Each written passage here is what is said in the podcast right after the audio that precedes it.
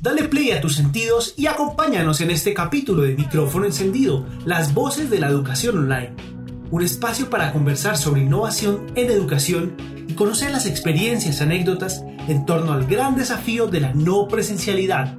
Este podcast lo produce el equipo de docencia online de la Universidad Austral de Chile. Compártelo con tus colegas y únete a nuestra comunidad. Bueno, les damos la bienvenida a este primer episodio de nuestro podcast Micrófono encendido, las voces de la educación online. Me acompaña Paulina Quirós del equipo de docencia online. Hola Paulina. Hola, hola a todos y todas las que nos están escuchando en este nuevo podcast y nuestro primer capítulo, así que inaugurando ya. Así es.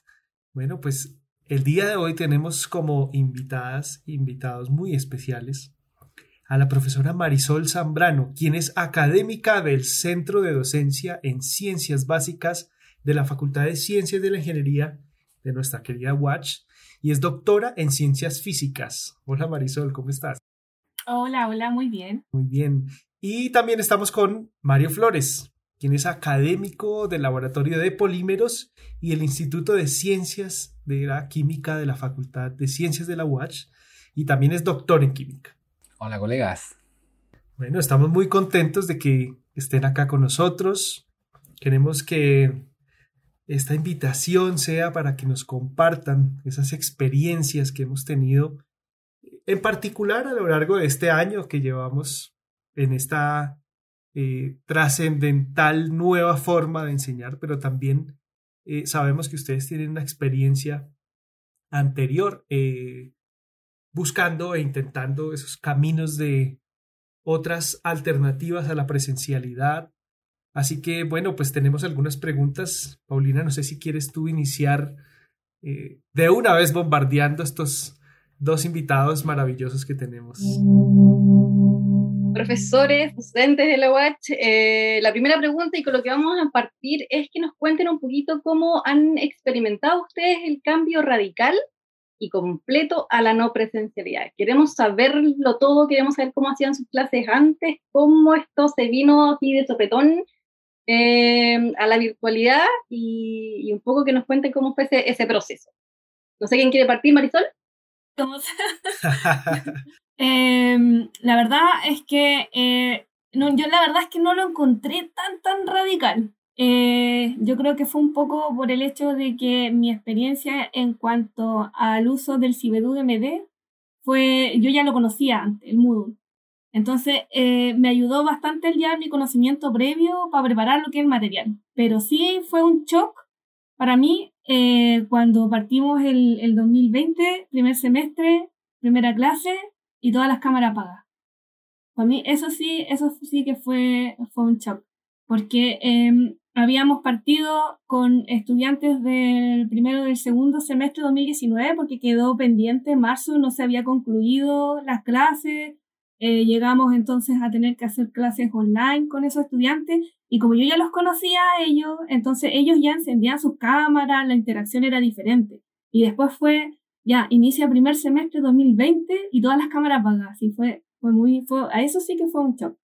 Y ahí yo creo que eso sí fue un cambio muy drástico. Y, y la verdad es que eh, en cuanto a, a, mi clase, eh, cómo modificarla con respecto a lo que hacían a lo presencial, eh, sí tuve que hacer harto, harta modificación, porque yo ocupaba en clase lo que era una PPT, eh, daba la presentación y después entonces dejaba a los estudiantes que hacían ejercicio, como era física, entonces dábamos definición y después ejercicio.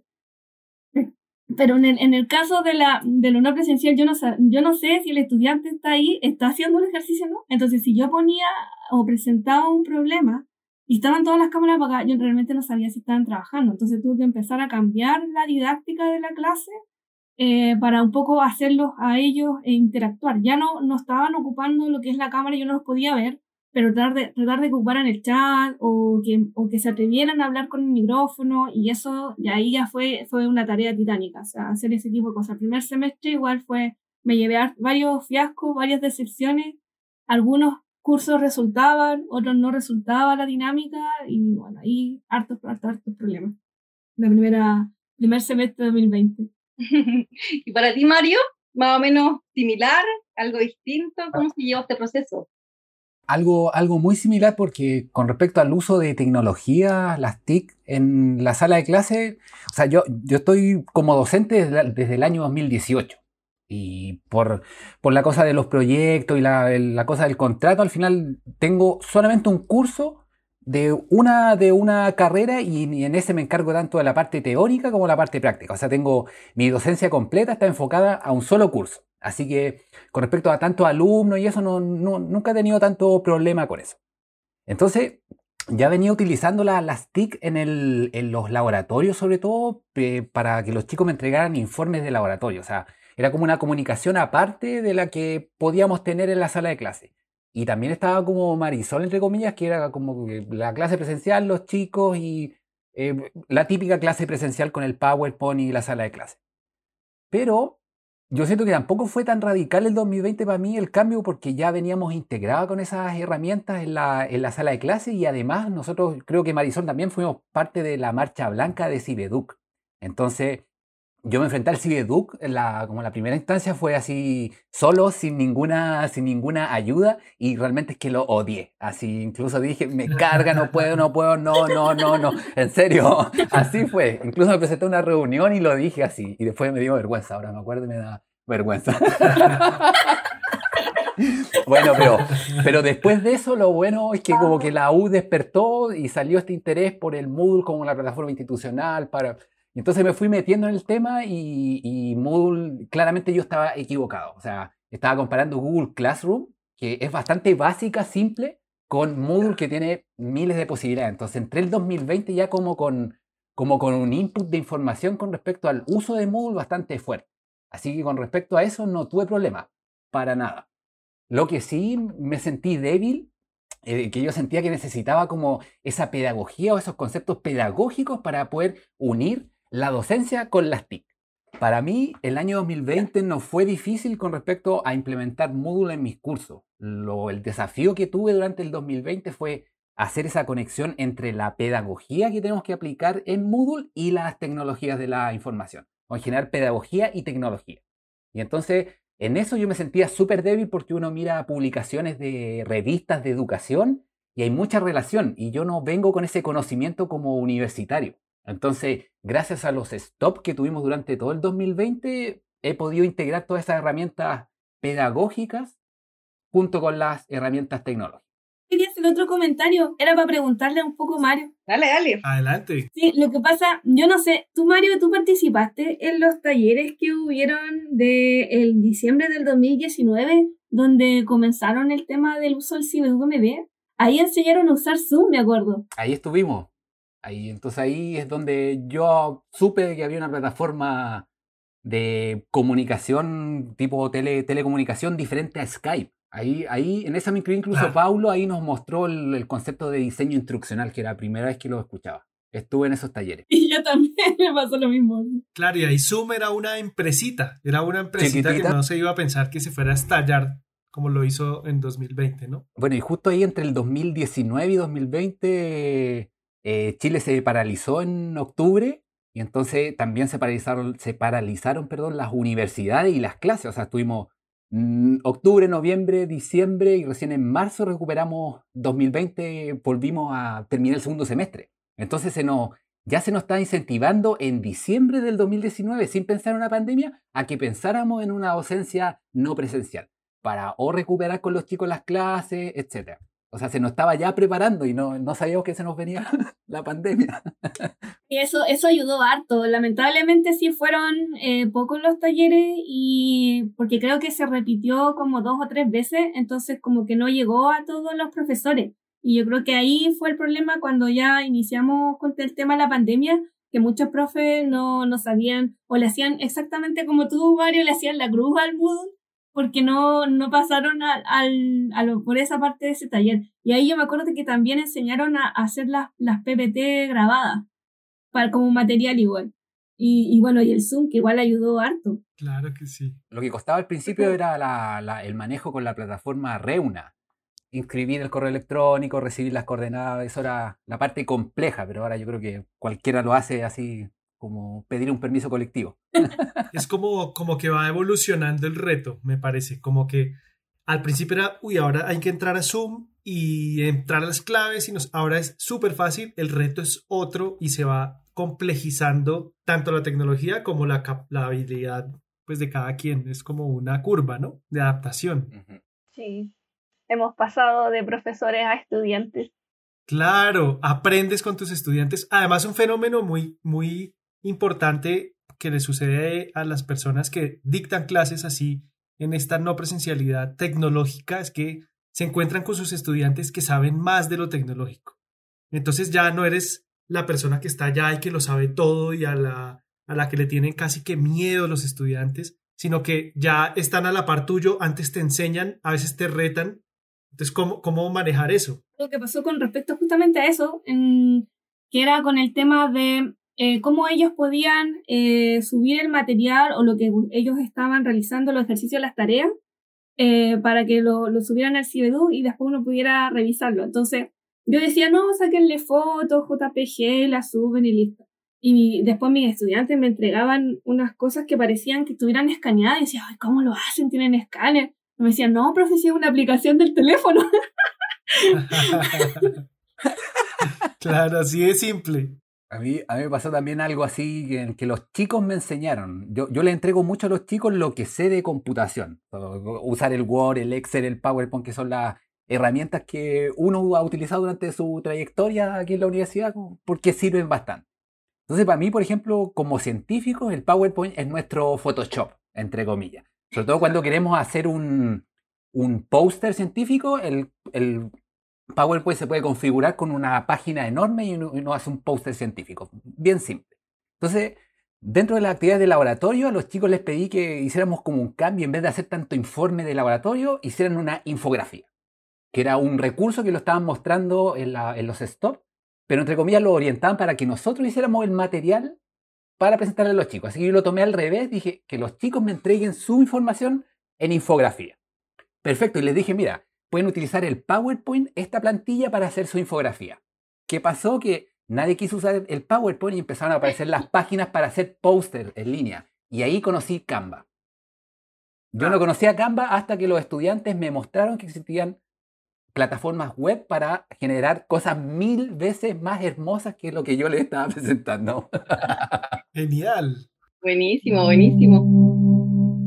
Y justamente como llevándolo a esta, a esta área de las actividades con, con los chicos, que nos, que nos comenten también acerca de alguna actividad que, que, ustedes hayan implementado y que hayan sentido que fue buena, que la rompieron con esa actividad, que en realidad fue una súper buena idea y los chicos engancharon, eh, prendieron las cámaras y, y, la respuesta fue positiva. ¿Hay algo más o menos en esa línea? Me imagino que sí, porque, porque eh, la tecnología ha ayudado y con los profesores aquí tan entusiasmados seguramente cosas buenas han, han habido. No tanto así como para que encendieran las cámaras, pero sí al menos los micrófonos, que eh, la verdad que fue más algo que yo ya usaba en, en las clases presenciales, que de hecho en un principio igual tuve un poco mis dudas de usar en, en, en virtualidad porque no estaba segura si el estudiante podía hacerlo, que era porque si usaba su teléfono, hacer con Kahoot alguna actividad. Entonces ahí ellos, eh, claro, abrían sus micrófonos eh, o en el chat,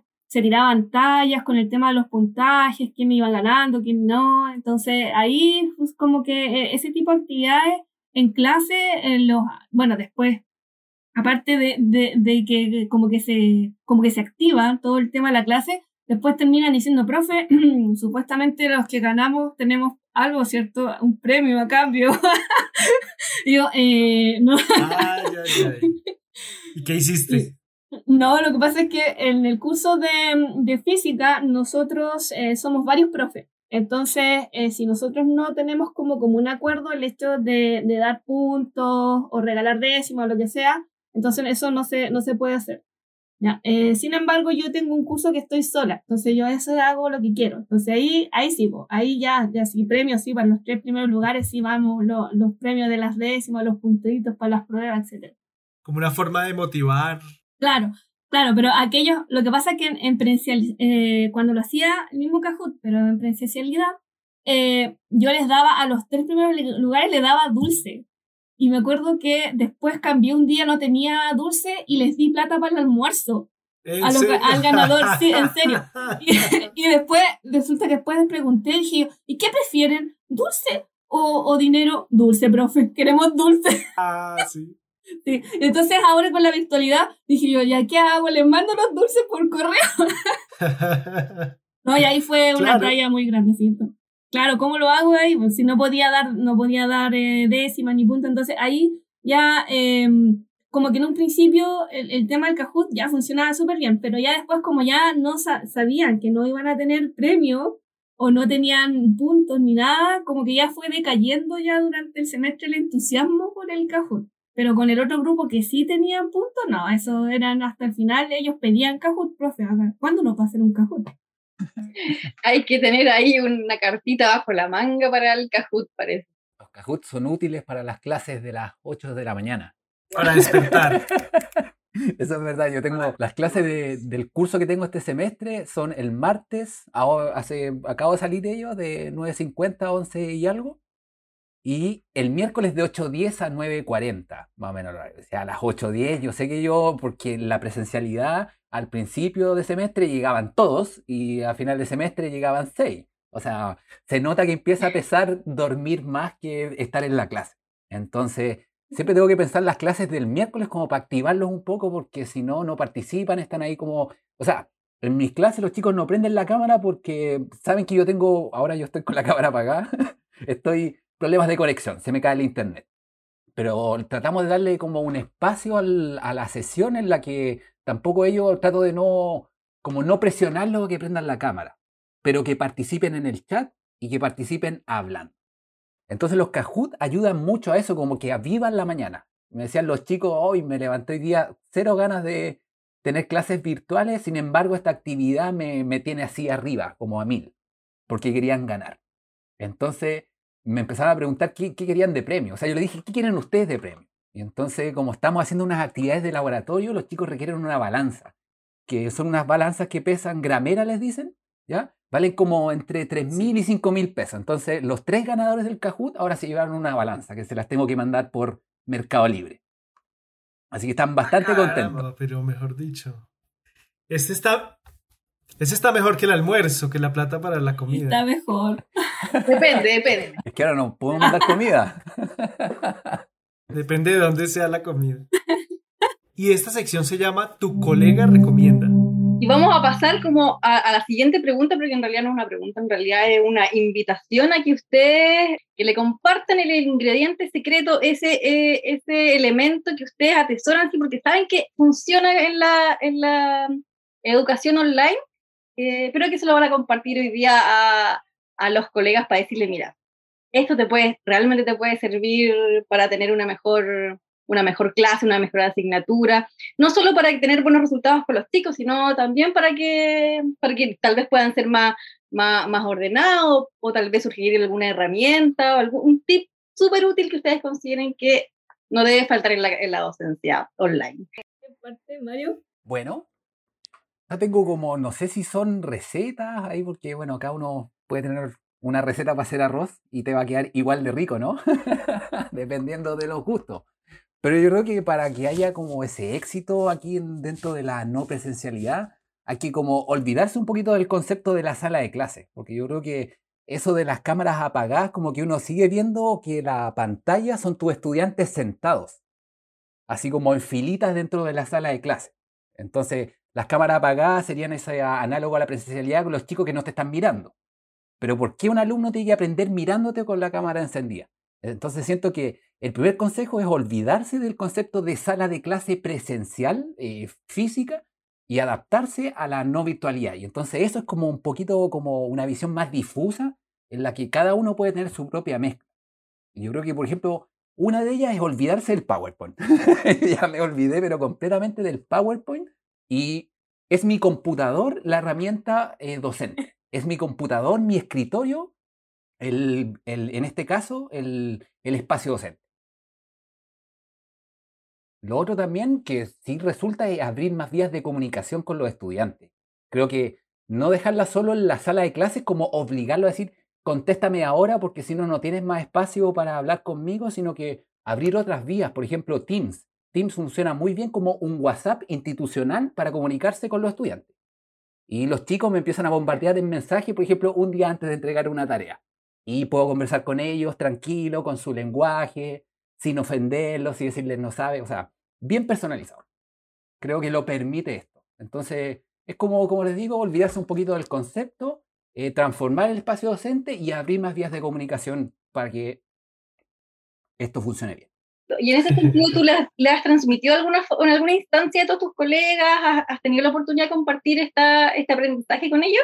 Siempre, siempre. O sea, cuando empezó, cuando empezamos con lo de las clases, o sea, con los 2020 clases no presenciales, eh, se me encargó en el instituto que hiciera una pequeña capacitación con respecto al uso de Moodle. Bueno, ahí uno, unos te pescan, otros no, pero justo vino también la capacitación institucional. Entonces al final como que nos sumamos a eso.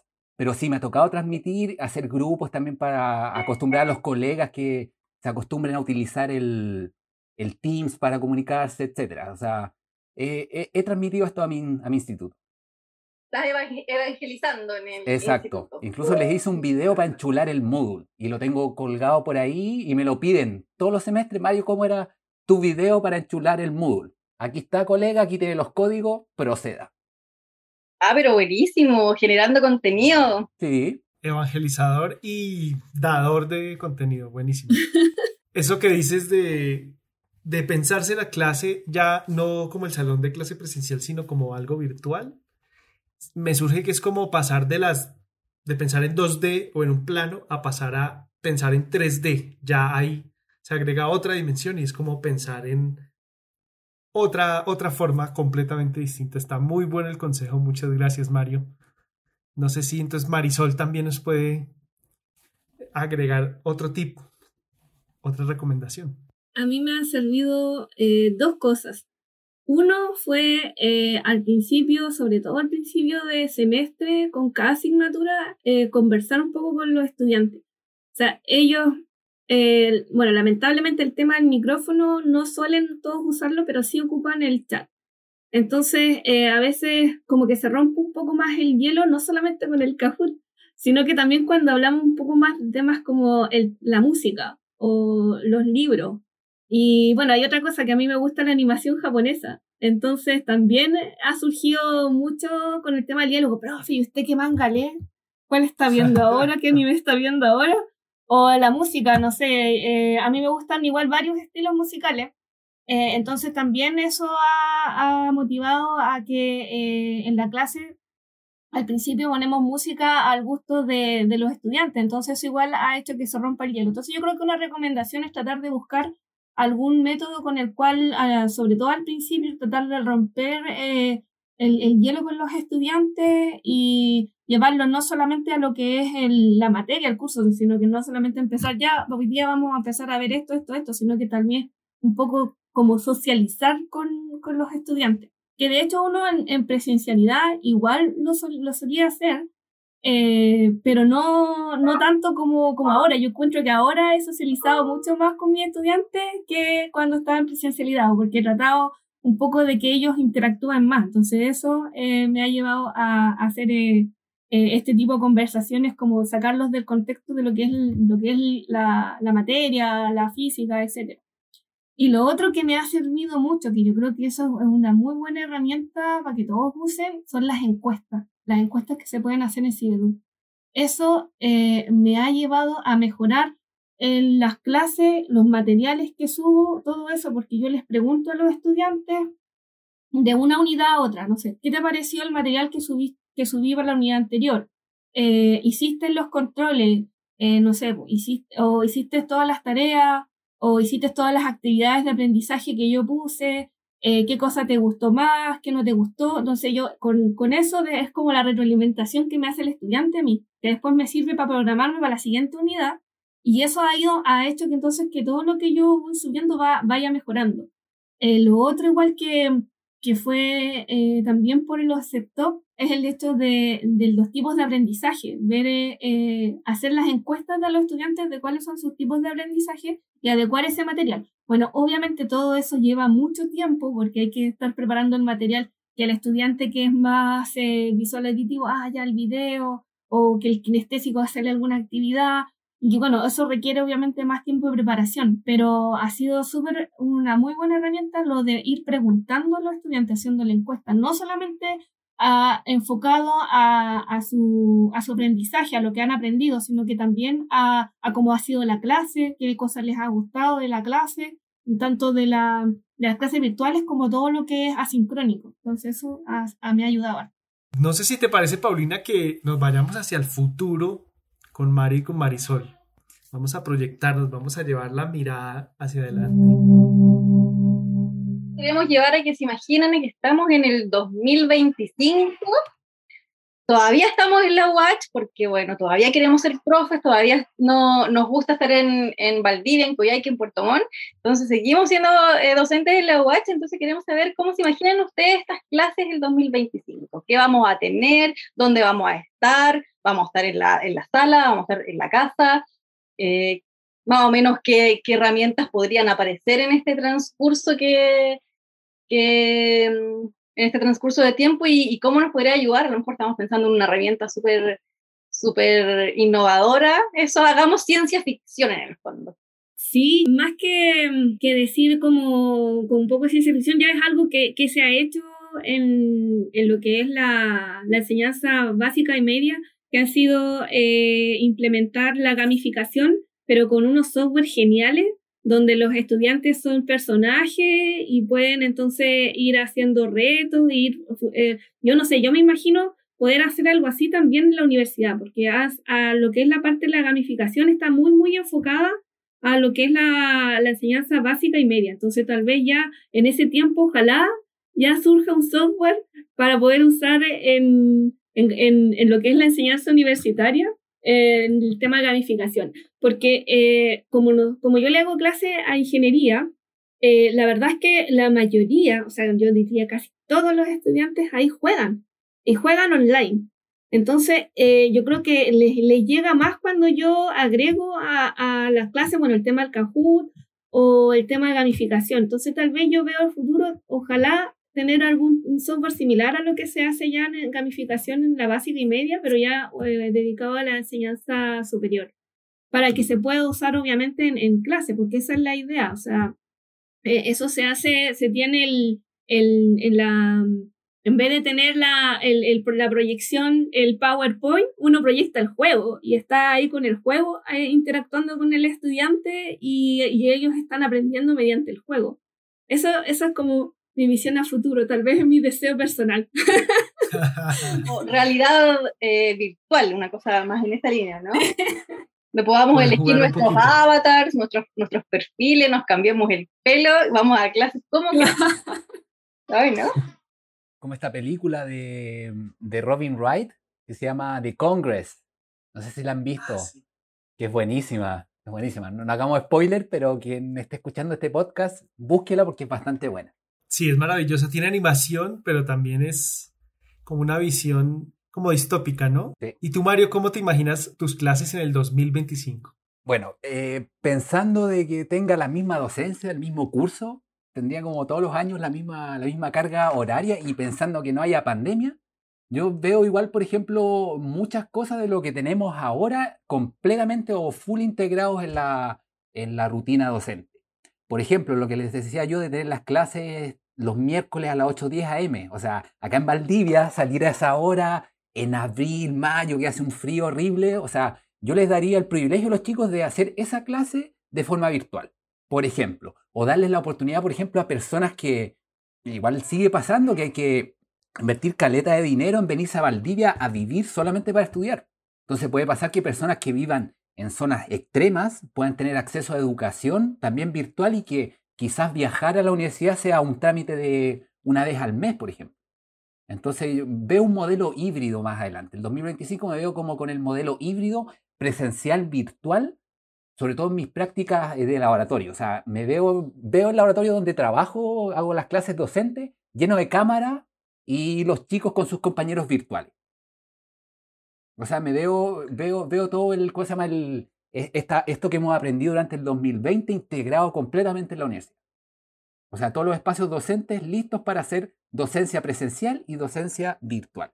Ya, O sea que te imaginas una docencia híbrida, tal vez un modelo presencial, no presencial. Claro, y si nos vamos más allá, me imagino eh, traspasado un holograma, así como que he vendido mi ADN, como en la película esa, y pueden hacer con mi imagen lo que quieran. Entonces me imagino vestido, no sé, de... Puedo cambiar mi atuendo así de forma digital, como en la película que les recomiendo. También tipo Star, Star Trek o este tipo de ficciones. mucha ciencia ficción por acá, ¿no?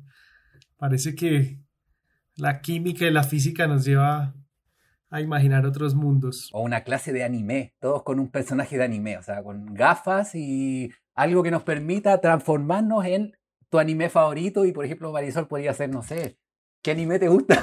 ¿Cuál es tu favorito? ya que estamos de lo, de los antiguos los modernos. Nosotros vamos a guardar este podcast para el 2025 y vamos a, vamos a, vamos a compararlo. Por favor. Como anime o si tenemos un holograma, ¿en qué, en qué situación está? Estas son las cuatro preguntas centrales, entonces queremos hacer eh, cerrar con, un, con, una reflexión libre eh, de cada uno de ustedes para, bueno, para seguir en esta línea de, motivar a, los colegas, de, abrirnos a compartir estas experiencias, porque al final uno va tomando las cosas, estos consejos de, quienes consideramos eh, cercanos, de, de quienes consideramos que, que comparten las mismas inquietudes, las mismas dificultades, las cosas que pasan en casa mientras estamos haciendo docencia. Entonces, cuando ese consejo viene de alguien, de alguien cercano, eh, tiene siempre una, una, una, mejor recepción. Nosotros como equipo de docencia online eh, estamos pensando siempre en qué, en qué les puede ser útil, en qué eh, les puede contribuir al desarrollo de sus, de sus clases, pero el consejo de un amigo, un colega, tiene otro impacto. Así que esta reflexión, este espacio es para ustedes, para que sientan, sientan esa conexión con, con el otro lado, con los otros colegas yo tengo la recomendación. Vean que, lo, que todos los colegas vean los stops anteriores, porque ahí van a aprender mucho. Muy bien. Excelente. Queremos que todos vean estos contenidos. Sí, porque eso, eh, yo el, el, primer semestre del 2020 eh, creo que yo alcancé a, ir en las primeras sesiones de stop y después eh, justo mm, tuve un, cambio de horario y ya no pude volver ir. Entonces, todo eso de stop que no logré ver, eh, o sea, que no logré participar, los vi los videos y con eso igual me ayudaron harto a mejorar lo que es no solamente el material para disponer, sino que las clases. Eh, entonces yo eso es, una, es una recomendación que yo les hago a los colegas. Yo sé que eh, todos estamos con temas, problemas del tiempo, que los quehaceres del hogar, que los hijos, que la educación de los hijos, pero yo sé que requiere tiempo, pero la verdad es que esa es una recomendación que yo les hago a, a mis colegas, es que eh, se tomen un ratito, tal vez escojan aquellos que, que crean que, que, les va a servir y vean los videos de los stop, porque de verdad han sido, para mí han sido una gran ayuda, para aquellos que yo no fui. Y los que he ido, más todavía. Gracias, Maricel. Sí, eh, han sido fundamentales los, los stop, creo que son a los que hemos participado en esa formación pedagógica. Y yo creo que debe haber quizás muchos colegas que quizás están perdidos como cómo aplicar el Moodle en, en las eh, situaciones pedagógicas que cada uno pasa. Y también les recomiendo que estén ahí en los stop y si no participan, vean los videos. Y si no quieren ver los videos, contacten al equipo docente, que es un equipo increíble. O sea, yo anoche contacté a Rosita para pedirle un consejo y en la mañana ya tenía respuesta en el Teams. Con respecto a algo que yo me he equivocado en una configuración. O sea, el, el equipo, la, o sea, está disponible todo el equipo para que nosotros podamos desarrollarnos bien con la integración de las TICs y desarrollo pedagógico. Y si no, le puede pedir el tutorial que hizo el profesor Mari Flores, que está a disposición de toda la comunidad universitaria. Y lo otro, eso también es otra forma también de aprender con un colega. Puede ayudar a los otros y eso se da mucho. La, la ayuda entre pares con colegas se da bastante. Y también lo recomiendo, no estar solo en este proceso. marioflores.watch.cl Punto Flores. Exacto, el contacto Mario.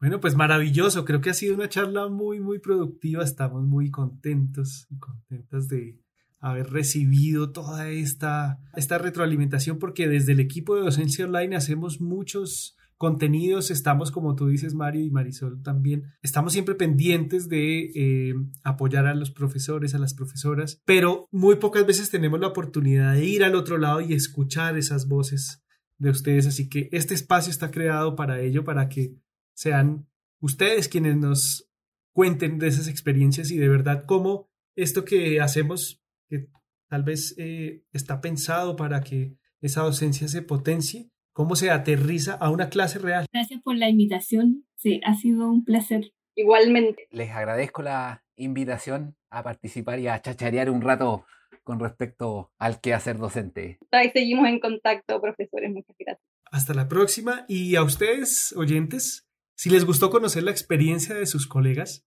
no se pueden perder el próximo capítulo de nuestro podcast Micrófono encendido, las voces de la educación online. Allí seguiremos hablando de experiencias en torno a estas nuevas formas de enseñar. Encuéntralo en el sitio web docenciaonline.watch.cl y directamente en Spotify. Hasta la próxima.